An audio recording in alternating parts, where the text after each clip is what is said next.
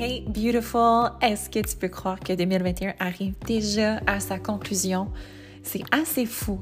Pour t'initier à une toute nouvelle année où tu iras à la rencontre de la version la plus badass, la plus équilibrée de toi-même, je t'ai préparé un petit marathon de 30 jours de podcast pour te mettre dans le bon état d'esprit. Avec des infos condensées dans des épisodes courts de 15 minutes ou moins, je vais t'aider à boucler la boucle sur des concepts et des termes liés à l'optimisation de ton corps physique et de ton mindset pour que tu puisses atteindre un niveau de transformation qui est monumental en 2022. Ready, set, glow!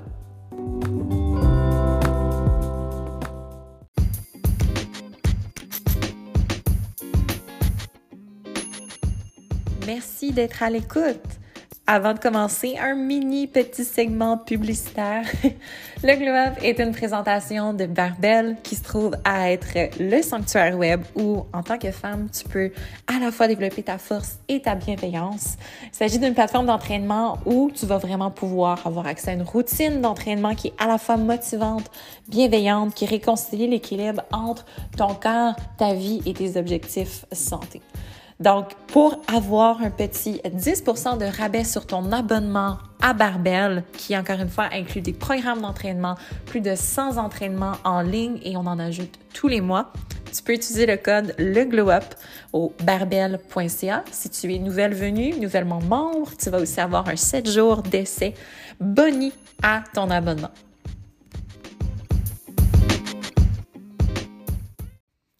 Hello les filles, aujourd'hui on parle de l'alimentation 80-20. Premièrement, qu'est-ce que c'est l'alimentation 80-20? En bref, il s'agit tout simplement de faire des choix sains, d'aliments fonctionnels, donc qui vont venir nourrir notre corps sur le plan cellulaire, donc vraiment lui donner tout ce dont il a besoin pour bien fonctionner, des macronutriments, des protéines, des lipides, des glucides, des vitamines, des minéraux.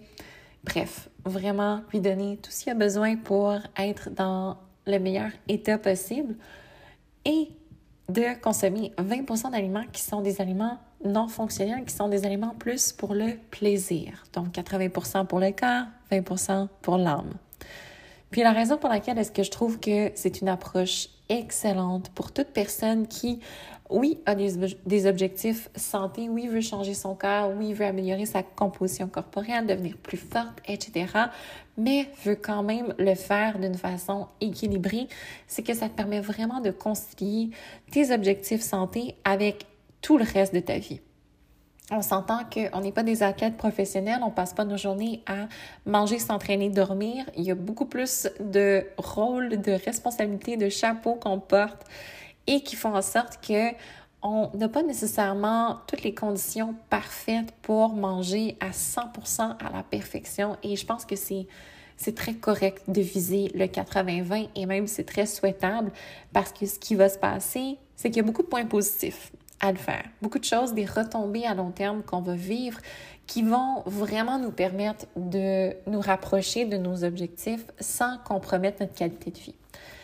Donc, j'ai aujourd'hui quelques points positifs du 80-20 à vous présenter pour celles qui sont intéressées par cette approche-là. Et j'ai aussi des points peut-être un petit peu moins intéressants pour celles qui ont peut-être besoin d'une approche différente parce qu'on est toutes différentes et c'est pas vrai que tout le monde va bien réagir avec une façon de faire, une seule façon de faire. C'est pas vrai qu'il y a une seule façon universelle de s'alimenter. On est tous des humains qui ont des besoins différents, des besoins métaboliques. Euh, qui vont métaboliser les aliments différemment aussi, qui vont gérer les aliments différemment et qui ont des vies différentes aussi. Donc, c'est pas parce que une façon de faire fonctionne bien pour une personne que c'est nécessairement la chose que tu devrais faire.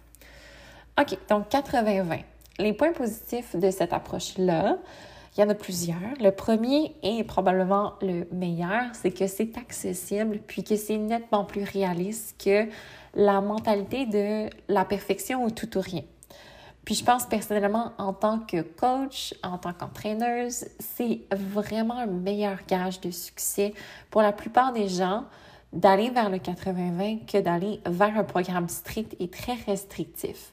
Parce que ce qui va se passer d'habitude quand on suit une structure très rigide, quand on mange de façon très, très structuré en n'ayant pas beaucoup de flexibilité, c'est que rapidement, quand on est présenté avec un test, un, défi dans notre routine, donc il y a une disruption de notre routine, et qu'on doit euh, s'adapter ou couler.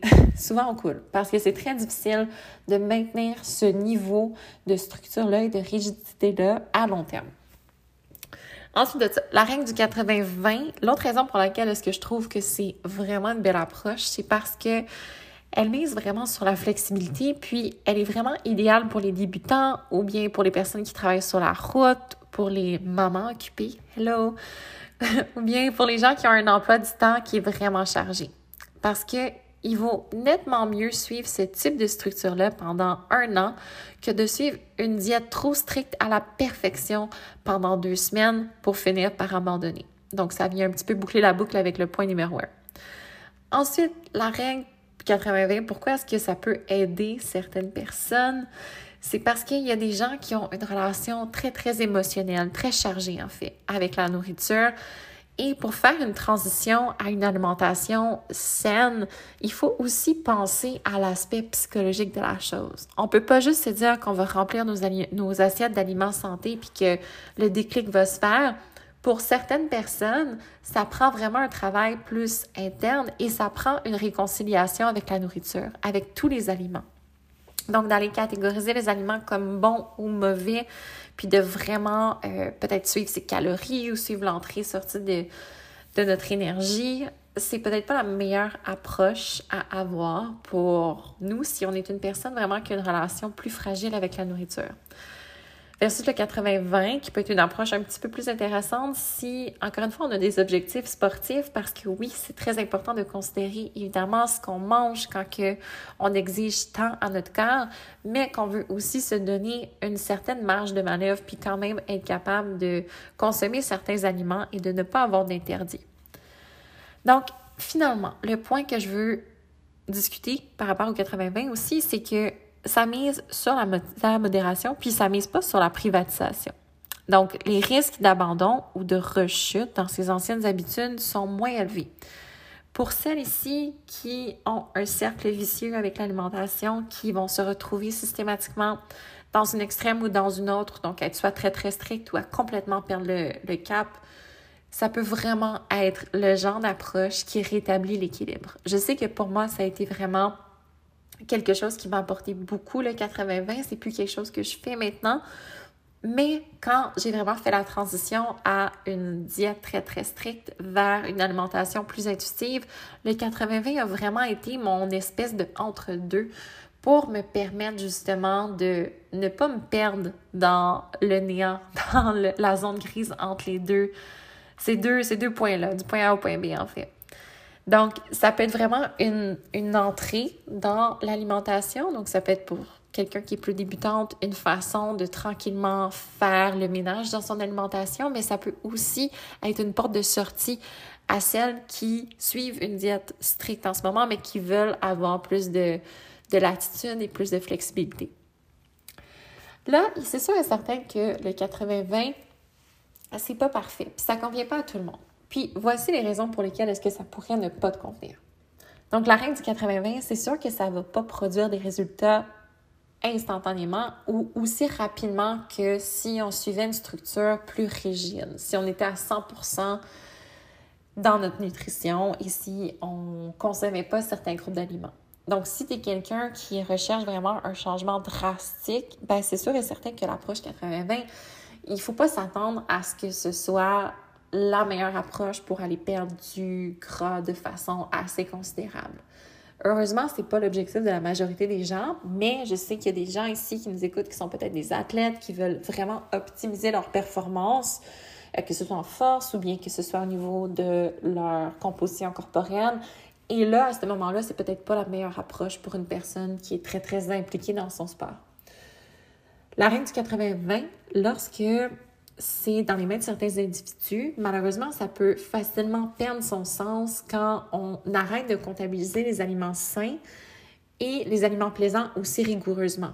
Donc, ça peut être super plaisant au début de se dire Ah, ben j'ai une belle flexibilité, j'ai 20% dans ma journée que je peux aller euh, vraiment manger des aliments euh, qui sont plus fun, mais pour la personne qui peut-être a de la difficulté à maintenir une certaine structure ou qui a tendance vraiment à tourner les coins, couper les coins ronds, ben c'est sûr et certain que ça peut tourner en une approche qui devient un petit peu free for all. Puis c'est plus facile qu'on se le croit, qu'on le croit de se permettre 40% d'écart au lieu de 20% si on fait pas preuve de discipline envers soi-même. Finalement, c'est important de mentionner que l'approche 80-20, ça peut ne pas convenir aux personnes qui sont plus expérimentées, plus avancées dans leur processus, qui ont fait différentes structures alimentaires, qui ont eu du succès, euh, dans ces structures-là. Parce que oui, il y a des gens qui préfèrent avoir une certaine structure un petit peu plus rigide et qui sont capables et qui n'ont pas nécessairement de sentiments négatifs vis-à-vis de l'alimentation, pour qui c'est juste... Ils vont, ils vont vraiment là avec, euh, avec une alimentation plus simple, puis ils vont ils n'ont pas de problème à manger la même chose tous les jours. Donc, il y a, y a de ces personnes-là aussi. Puis, ces gens-là vont peut-être pas avoir les mêmes résultats positifs que la personne qui est plus débutante, puis que la personne vraiment qui veut réconcilier son, sa relation avec l'alimentation, parce que le corps a une capacité d'adaptation assez incroyable et si on a l'expérience ou l'habitude de plans plus rigoureux, de plans alimentaires plus rigoureux, plus stricts, il se peut que notre corps réagisse pas comme on le souhaite quand on réintègre des aliments qu'on avait éliminés de notre alimentation. Donc, par exemple, si tu passes vraiment d'une structure plus rigide ou est-ce que tu consommes pas de produits laitiers pour X raisons? C'est vraiment juste un exemple. Puis que tu te mets à intégrer de la crème glacée dans ton approche 80-20, puis que tu en manges euh, trois fois par semaine, ben ça se peut que ton corps réagisse pas de façon optimale ou bien que les résultats ou que les répercussions soient des choses qui te plaisent pas.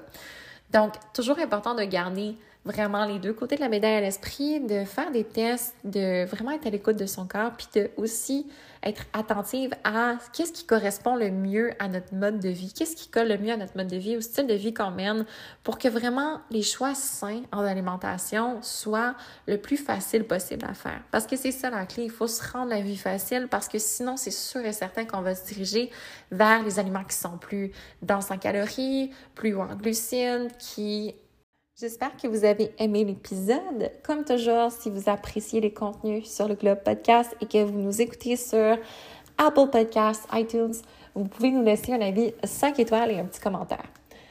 Et si vous voulez aussi, vous pouvez toujours nous partager sur Instagram. Prenez juste une petite capture d'écran de votre téléphone, de votre cellulaire en train d'écouter votre épisode. Taguez-nous at le Glow Up Podcast et ça va nous faire plaisir, vraiment, vraiment plaisir de nous voir apparaître dans vos stories.